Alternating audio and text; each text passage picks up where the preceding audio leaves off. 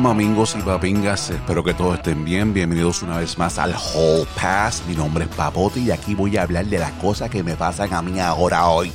Pregunto por un amigo, ustedes, algunos de ustedes, especialmente los masculinos que me escuchan, este, ustedes se han lavado sus partes íntimas con la emisol después de afeitarse o pasarse la máquina.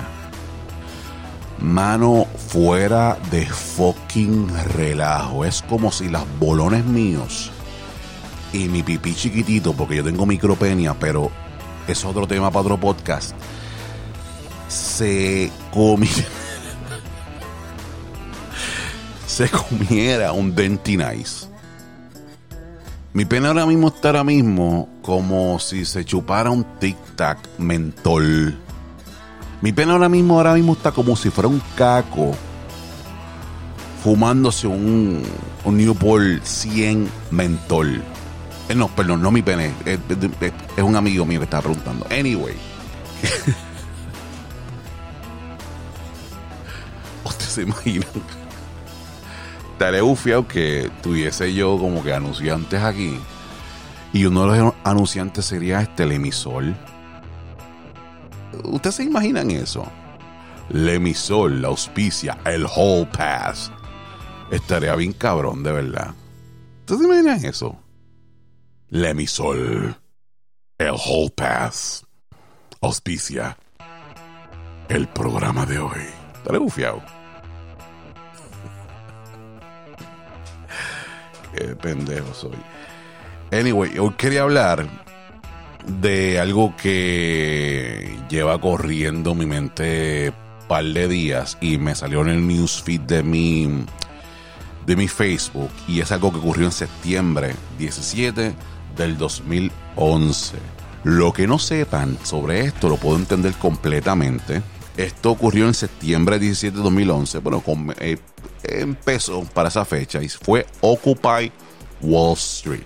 Algunos de ustedes no saben qué ocurrió en Occupy Wall Street, pero era básicamente una organización que estaba en contra de las cosas que estaba haciendo Wall Street. Para ese tiempo, lleva décadas haciéndolo. Lo podías buscar en occupywallstreet.org. Este movimiento era bastante amplio, estaba bien cabrón. Este movimiento está en contra del 1%. No sé si ustedes se acuerdan que salía a veces We Are the 99%. Pues eso eran Occupy Wall Street. Salía una bailarina bailando encima del toro y las campancartas y toda esta pendeja. Eran gente con cojones, mano. Y a mí me gustó. Y fue uno de los pocos movimientos que a mí, con toda honestidad, me ha movido. Y digo me ha movido y me ha llamado mucho la atención porque yo no creo en caminar de punto A punto.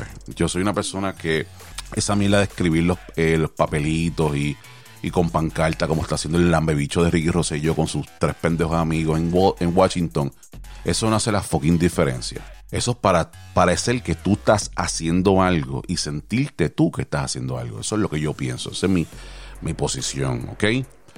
¿Qué pasa? Este movimiento en específico a mí me movió el piso y me encantó porque la gran cantidad que ellos tenían era increíble. Esto ocurrió después, Occupy Wall Street ocurrió del 2008 al 2011. Esto, muchos países ya están en bancarrota y específicamente en Estados Unidos, yo no sé si ustedes se acuerdan que estaban los bancos haciendo lo que daban lo que les salía del forro. Estaban vendiendo las libretas, no sé si fue para esa fecha específicamente, pero estaban los bancos como repartiendo las libretas y tú eras una persona que vivías en Hillville, Alabama, Wizard City, Texas, Racing Town, y tenías tu, qué sé yo, tu acres de maíz o lo que esos rednecks hacen. Y de momento tú de pagar este, qué sé yo, un ejemplo hipotético, mil dólares por la hipoteca, terminabas pagando seis mil pesos, tres mil o cuatro mil, ¿sabes? A veces el doble o, o un 20, un 10% más de lo que tú pagabas y tú estabas ya al borde, ¿sabes? Estabas bien jodido económicamente, entonces el banco cogía, se quedaba con tu, con tu casa y con tus cosas y ya la gente estaba encojonándose. Entonces salen esta, esta organización. Los delegados de esta organización, que me acuerdo los videos que empezaron a salir, eran anónimos, que salen una vez cada década. Y me encantaría con toda honestidad que fueran, yo a veces digo que anónimos del gobierno de Estados Unidos, pero tenemos tema para otro podcast, whatever. Y estaba también con Adbusters. No tengo ni puta idea quiénes son Adbusters. Google it. No viene el tema. Lo que Occupy Wall Street estaba básicamente peleando era la avaricia corporativa y la desigualdad social. También ellos querían que obviamente se regulara Wall Street. O sea que le pusieran más impuestos a estos blancos, gordos, sucios, viejos. Lo, le pusieron, subieron los taxes, al subir los taxes, pues arreglan las escuelas, las calles, la infraestructura, la realidad de todo esto es, y es algo que se puede buscar por internet, la infraestructura de Estados Unidos no es la mejor no es la mejor. Está pasando, no sé si saben lo que está pasando con Flint, Michigan, con el agua. Y ninguno de los medios les importa una verga. Y la gente está ahora mismo tomando veneno en Flint, Michigan, creo que. Todo lo que me encantó de este movimiento era que estaba todo el mundo unido. Estaban republicanos, los demócratas, los ateos, los cristianos, los budistas, los musulmanes, los, teoístas, los judíos, mano, todo el fucking mundo. Política, cultural, no importaba este, el color de la piel. Ama a todos como hermanos y hace el bien. Sobre esa canción de iglesia.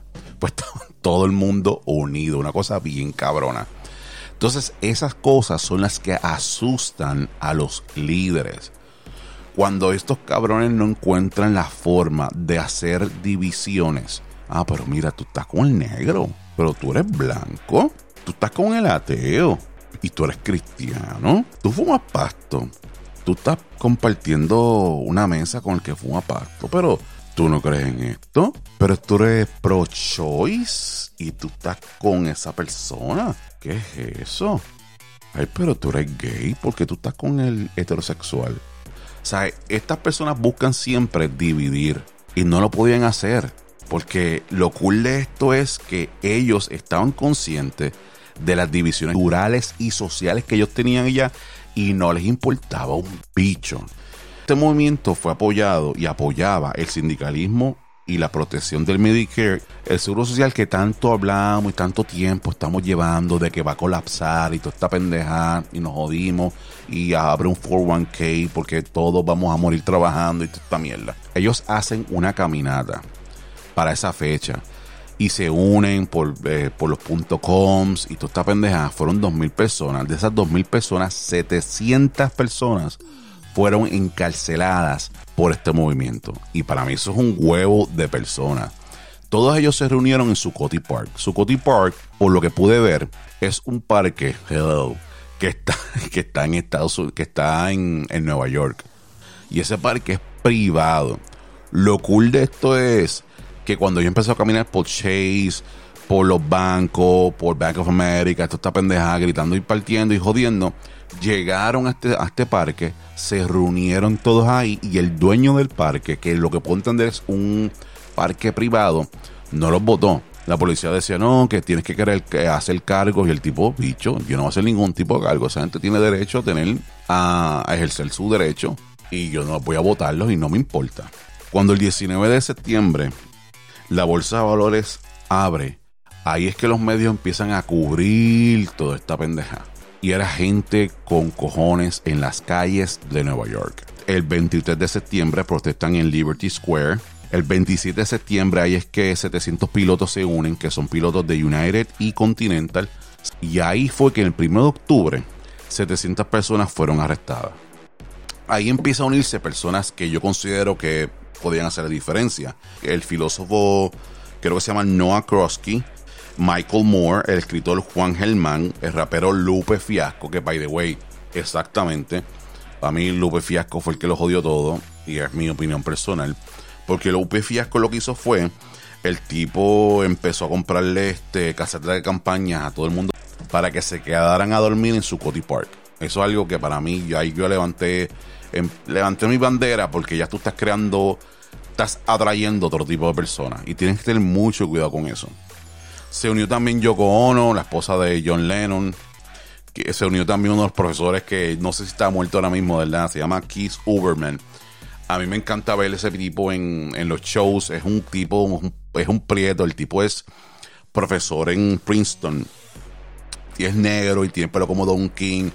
Tiene unos pelos de pasta. Y el tipo habla como si como como si fuera un poeta urbano, como, yeah, man, what's that? el tipo habla, el tipo está engufiado, ¿verdad? Y se unió a esas personas. Son personas que, cuando tú vienes a ver, el hecho de que estén presentes ahí, llama mucho la atención. Llama mucho la atención.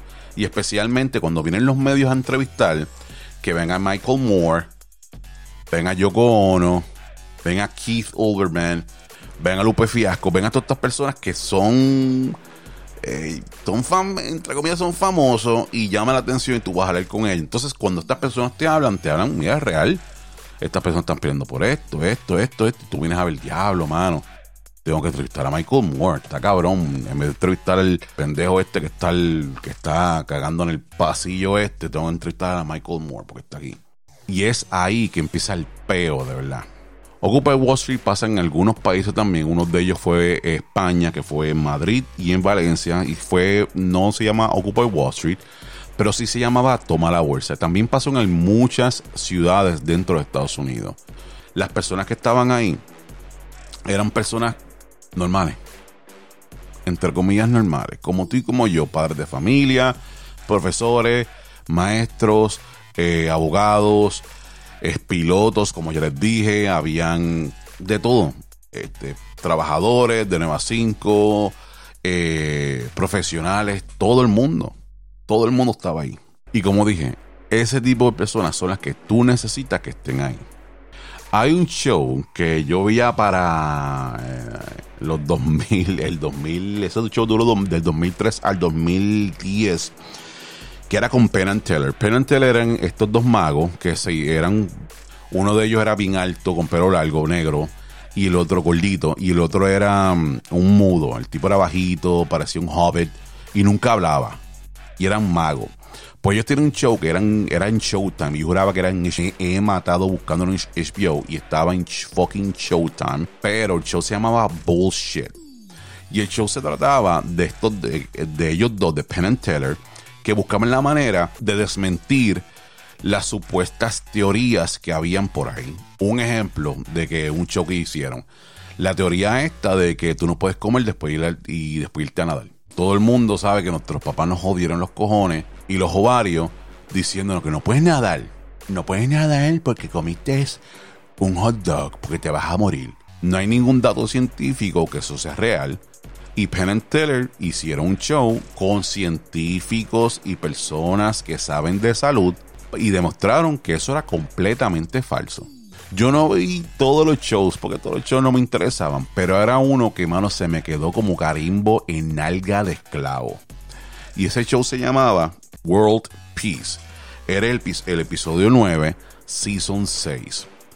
¿De qué se trataba ese episodio? Ese episodio se trataba cómo lograr la paz mundial. Se logra, según los economistas fueron a ese programa, se lograba haciendo una simbiosis económica. Olvídate de la cultura, olvídate de la política, olvídate de lo que fuera. Que los musulmanes sean musulmanes, que los cristianos sean cristianos, que los judíos sean judíos, que los blancos sean blancos y los negros sean negros. Olvídate de eso. Tenemos que crear una simbiosis económica. ¿Qué pasa? Además de que ese episodio, una de las cosas que me gustó y es porque creo me apoyó la teoría que yo tengo de caminar de punto A a punto B no hace ningún tipo de nada, es que cuando fueron psicólogos y psiquiatras a hablar sobre eso, de personas y grupos que están dentro de Estados Unidos, que se dedican a eso, a quejarse, pues eh, los psicólogos, muchos de ellos demostraron en estudios, demostraban que las personas que estaban ahí, muchas de ellas lo hacían de una forma, y esto es el show, ¿ok? Muchas de las personas lo hacían como forma de, de ego, de que yo tengo que sentir que estoy haciendo algo. Aunque yo sé en the back of my fucking head que yo no estoy haciendo absolutamente nada. Yo quiero que se vea que yo estoy haciendo algo por el planeta Tierra, cogiendo estas botellas plásticas, poniéndolas en este cilindro chinita y sé que la basura que se va a llevar este cilindro chinita frente a mi casa la va a poner en la misma basura que va toda la basura. Pero yo quiero que todo el mundo sepa que yo pues divido y yo creo en que pues energía verde y toda esta mierda. Pero el caso es que la basura va para el mismo lugar. Demostraron footage de cómo diferentes organizaciones cuando terminaban, ah, yo sé que yo hice la diferencia porque el guardia de seguridad, él y yo hicimos un clic y yo, y es lo que yo siempre digo. Cabrón, hiciste un clic con el guardia de seguridad mientras Rivera Chats te está mirando desde Fortaleza con los brazos cruzados riéndose de ti, diciéndote mamabicho. Entonces, estas personas que van a, que intentan y sienten o piensan que van a cambiar el mundo de esa manera, no se dan cuenta que no es así. Tú cambias el mundo como a Michael Moore, estaban estas personas que son personas que están al frente y son las personas que van a hablar por ti, son personas que llaman la atención. Un ejemplo de esto, lo que pasó con, con el movimiento cuando sacaron a Ricky Rosselló, que eso voy a hablar en un minuto lo que pasó con Rick Rosselló. ¿Quiénes son las personas que estaban al frente? Ricky Martin, Residente, Molusco, todas estas personas que independientemente no son tal vez líderes políticos, pero atraen masas y traen masas independientemente de que la persona que fue para allá también fue a ver a Ricky Martin, fue a conocer a Molusco, fue a ver a Residente, pero hay personas también que creen en el movimiento y la cantidad de personas que estaban allí se duplica por las diferentes razones de por cuál las personas están ahí. Hablando de show, hay un show que a mí me encanta, me encantaba porque ya también se acabó, y ese sí, es, era, lo daban en HBO. El show se llamaba The Newsroom. Vaya, el show era como CNN, ¿ok? Pero era un programa que era como que el programa se trataba de cómo sería si dieran las noticias como se supone. Sin el show, sin hacer todo esto. Uno de los episodios era basado en Wall Street básicamente en Occupy Wall Street. Es ficticio, es ficticio, pero se basa en hechos reales. Y es básicamente de una de las cosas que quiero llegar a mi punto, ¿ok? Vamos a escuchar esta entrevista que como ya les dije es ficticia. Escuchemos. Been two weeks since a group of protesters began camping out in Zuccotti Park here in New York City. The Occupy Wall Street movement has turned to social media and held marches through the streets of the financial district.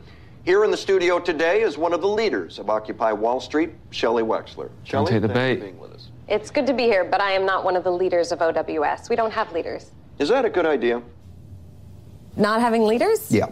Yes, because this way everyone's sure to have a voice. Sounds like a lot of people talking at A lot once, of people but tell us talking at the same time. OWS No is tengo nadie con protesting. quien hablar. We are protesting a variety of issues the co opting of the government by the rich, the lack of any prosecution for the crimes that led to the collapse of 2008, Citizens United, social inequality. So not any particular thing. Divide y not one particular thing. You're protesting against lots of things. the list of things we're protesting against is as varied as the protesters themselves. I've seen protesters Esto pasa cuando tú envías a una we are persona 99%. Yes. a I am hablar 1%. por un Some movimiento people would sin say ser I'm el líder. overpaid, but I'm not. I'm paid exactly what the market will bear, which means I'm paid what I'm worth. So, which system would you replace capitalism with? We would. I wouldn't replace it with any system. I would make the system fairer. By passing new laws. Yes. It's Congress who does that. Yes. Is Políticos. legislation like Dodd-Frank that the banks really fear, right? Yes. If your congressman or your senator or the chairman of the House Financial Services Committee or the Speaker of the House wanted to hear the demands of OWS, who would they meet with? We're not looking for a meeting. They wouldn't be able to meet with anyone, right? Exacto. I'm trying to find the virtue. Of a leaderless movement where everyone's voices are heard. That isn't the point. We want everyone to look at Occupy Wall Street and ask themselves the question why is this happening? I think that's been taken care of. But what happens after people ask themselves that? Change, we hope. How? The same way change has always happened. Y esto fue What is your básicamente lo que pasó scenario for how this ends? con Occupy Wall Street. That it Eso doesn't mismo. end. That it Eso doesn't fue lo que pasó. That's right. Even if you put the heads of the banks in jail, overturn a Supreme Court decision, ensure greater social Social Ellos no equality tenían- and give everybody money, you're still going to be sleeping in Zuccotti Park. Like most of the media, I don't think you're taking this seriously. Básicamente eso fue lo que pasó. Se fue toda la mierda simplemente por el sentido de que no había nadie que fuera el fucking líder.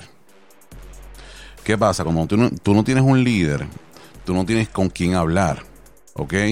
O sea, tú tienes que tener una persona, ok, vamos a hablar. Eh, ¿Quién va a subir? Y esto pasa cuando ustedes ven ahora mismo, eh, cuando se paran frente a Fortaleza y sale policía y lo, lo ven. Yo sé que ustedes lo han visto, que dicen, ok, va a subir una persona, van a subir tres personas. ¿Quiénes son? Y tú ves que estos cabrones con camisas negras empiezan a mirarse, eh, eh, eh, ah, ah, tú, ah, y suben las manos como que asustados. ¿Por qué? Porque están dividiendo los mamabichos. No, ¿quién va a entrar? Entra Jorge y entra Sonia y entra María y entran ellos tres. Y nosotros somos, los líderes. Y somos personas preparadas. Pero tú, ah, ah, ah, y después cuando salen, salen, ah, pues ellos querían que nos fuéramos bellos, pues estar aquí hasta las 10 porque yo mañana trabajo. Dividiste. Te hicieron pensar que hicieron algo, no hicieron absolutamente nada. Es como el cigarrillo que te fumas, que cuando cierras los ojos y botas el humo no sientes absolutamente nada. Y aún así dice que eres adicto. Y ese es el problema. Entonces a lo que voy ahora en Puerto Rico es que esto pasó con el condominio Sol y Playa. Obviamente para nada se parece a lo que pasó con Ocupa Wall Street. Para absolutamente nada. Son dos cosas completamente diferentes.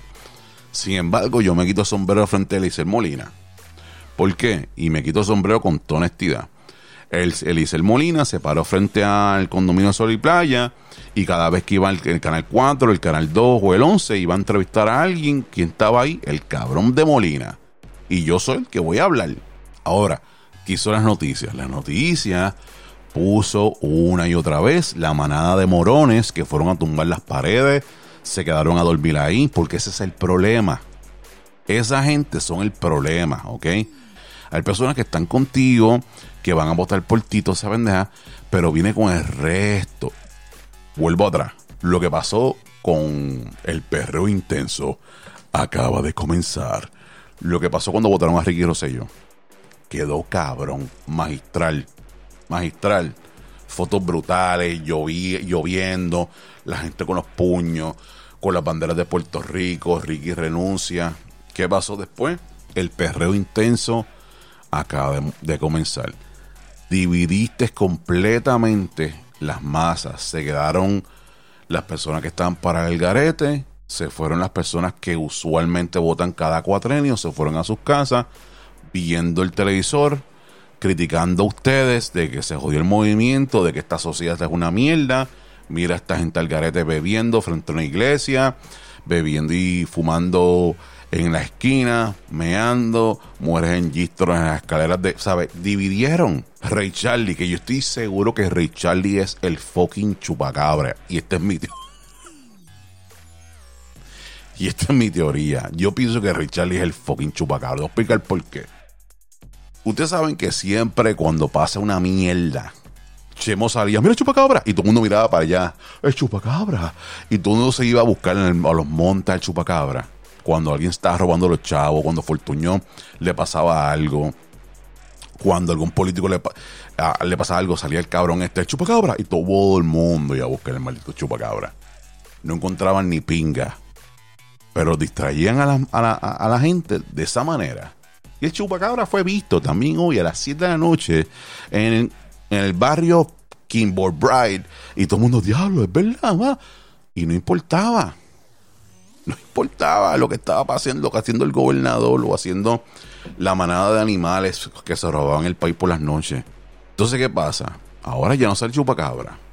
Y sale el elemento este, Ray Charlie. Ray Charlie subió para Fortaleza con un guille cabrón como con, con como 60 mil motoras, la policía lo, dejaba subir, que tú sabes muy bien que si tú vas a San Juan un viernes, no te dejan subir. Pero este elemento subió con 60 mil personas en motora, en Caname, en Fortrack, por ahí para adelante como si importara un bicho. Y lo dejaban pasar. Él es una distracción. Ahora mismo está saliendo de nuevo, que se peleó, que si es... Yo no estoy diciendo... Yo no estoy diciendo que Richard los PNP le pagan y el gobierno le paga. Yo simplemente estoy diciendo que Ray Charlie es una distracción negativa y es el fucking chupacabra. El tipo es el chupacabra. Punto y se acabó. Ray Charlie, sé lo tuyo. sé lo tuyo. Y tú eres el chupacabra. Ahora salió peleando. Cabrón, ¿qué carajo te pasa, mano? Tipo es el chupacabra todos los medios cubriendo el chupacabra, chupacabra de Ray Charlie. Todo el mundo hablando de él. Hasta yo estoy en mi podcast de él. Nadie le importa la política. Todo el mundo se enteró que el cabrón este peleó. Igual que lo que pasó con Juanma. Todo el mundo está hablando que si Pinky, Patty, Puki, no sé cómo se llama la muchacha esta, que no sé ni cómo vuelvo y repito, no sabe ni quién carajo era ella. Todo el mundo está hablando de ella. Pero se olvidaron de los 400 mil trillones de dólares que le dieron a Puerto Rico para la pandemia. Pero me importa más todavía lo que está pasando con Richarly. Somos Puerto Rico. Volviendo al tema, Lizel Molina empieza a pelear por, los, por, por sol y playa. Cada vez que iban las personas, hablaban con Lizel Molina. La manada de animales se quedaban por las noches, quedándose ahí acampando. No entiendo por qué ellos están ahí acampando. No entiendo. No entiendo sobre Eliezer Molina. Cuando estas cosas pasan, que se paran los verdaderos líderes que no tienen dispuestos políticos, no tienen, empiezan a husmear, la gente empieza a husmear. Y hago un paréntesis, lo que pasó con esta tipa con Belinda Romero, que está allí sentada tirándose peo un bench en Washington DC, cobrando un 90 mil pesos al año tranquilo, mensuales, no sé cuánto es. Y sale este cabrón pelo a faltar el respeto. ¿Ustedes no vieron que es raro que en menos de 24 horas ese pobre diablo perdió su trabajo por decirle en la cara a ella lo que todos nosotros pensamos. Qué clase cabrón, ¿verdad? Qué cosa cabrona. El chamaco perdió su trabajo por, decirle en la cara a ella lo que todos, casi todos pensamos. Qué interesante, ¿verdad? Y enseguida la máquina del PNP sacó toda la información del chamaco, donde él trabaja, va, va, va, el chamaco se fue y perdió su fucking trabajo. Eso está cabrón, de verdad. Entonces, hablando sobre la hablando sobre la línea esta de que choose your leaders y toda esta pendeja, siempre también me ha parecido bien interesante cuando los líderes que están arriba en sus, en sus castillos de oro y cristal bajan las escaleras y van andando nosotros donde el, el pueblos que viven en el fango, en el lodo y empiezan a destruir. Y lo digo por Mariana Nogales. Es bien interesante ver cómo la joden a ella. ¿Qué carajo tiene que ver que ella haya comprado ahí? Ya eso estaba ahí. No es como una piscina que van a construirla. Ella, eso estaba, ella compró eso ahí. ¿Cuál es la diferencia? Y lo digo de una manera genuina. No estoy diciendo como que sarcástico. ¿Cuál es la fucking diferencia? Entonces envían a senadores y a representantes que son pinga.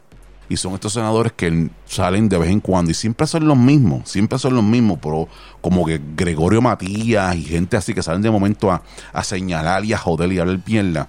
Georgie Navarro y los ponen en, el los ponen a hablar mierda y a tirar y a tirar por las redes sociales. ¿Por qué? Para que los, como ya les dije, miren el pajarito. Miren el pajarito. Puerto Rico está recibiendo, no sé si hasta trillones de dólares por el COVID. Y nosotros estamos ahora mismo viendo en las redes y en todas las peleas pendejas de Ray Charlie. Y vuelvo y repito, sé que eres el chupacabra, cabrón. Sé que eres el chupacabra. Cosas tontas como Nogales, que en parte lo puedo entender, pero como quiera no lo entiendo. O sea que tenemos que tener mucho cuidado. Y como closing, lo único que puedo decir es que, mira, yo no creo con toda honestidad que tú puedas caminar de punto A a punto B y van a bajar las escaleras todos los políticos y líderes de este país y van a decir, ¿sabes qué? Gracias. Gracias. He visto la luz contigo. Veo la diferencia. Le pido perdón a Dios y a ti, mi pueblo. Dejaré de robar y llevarme los clavos de la cruz entregaré todos los millones de dólares que estaba planeando y me he robado por todos los cuatrenios y los entregaré aquí, ahora, porque tú caminaste desde Plaza Las Américas, Plaza Las Américas, hasta el morro con una pancarta Shocking Pink que dice Puerto Rico se respeta. He visto la luz. He visto. He visto la luz, gracias a ti. Pequé, pequé, Dios mío. Piedad, Señor, piedad. Si grandes son mis culpas, mayor es tu bondad. Bueno, eso no va a pasar.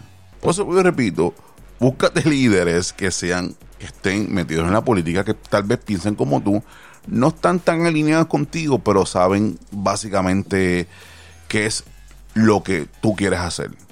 Y si no, mira, mira Victoria Ciudadana, crea tu propio partido político, tú como ciudadano tienes el poder. Vota por, obviamente, también las próximas elecciones. Te pido por favor que votes por candidato. No está en lambebicho y no rajes la papeleta. Y fíjate siempre en el pajarito. Esto es algo que te digo en serio.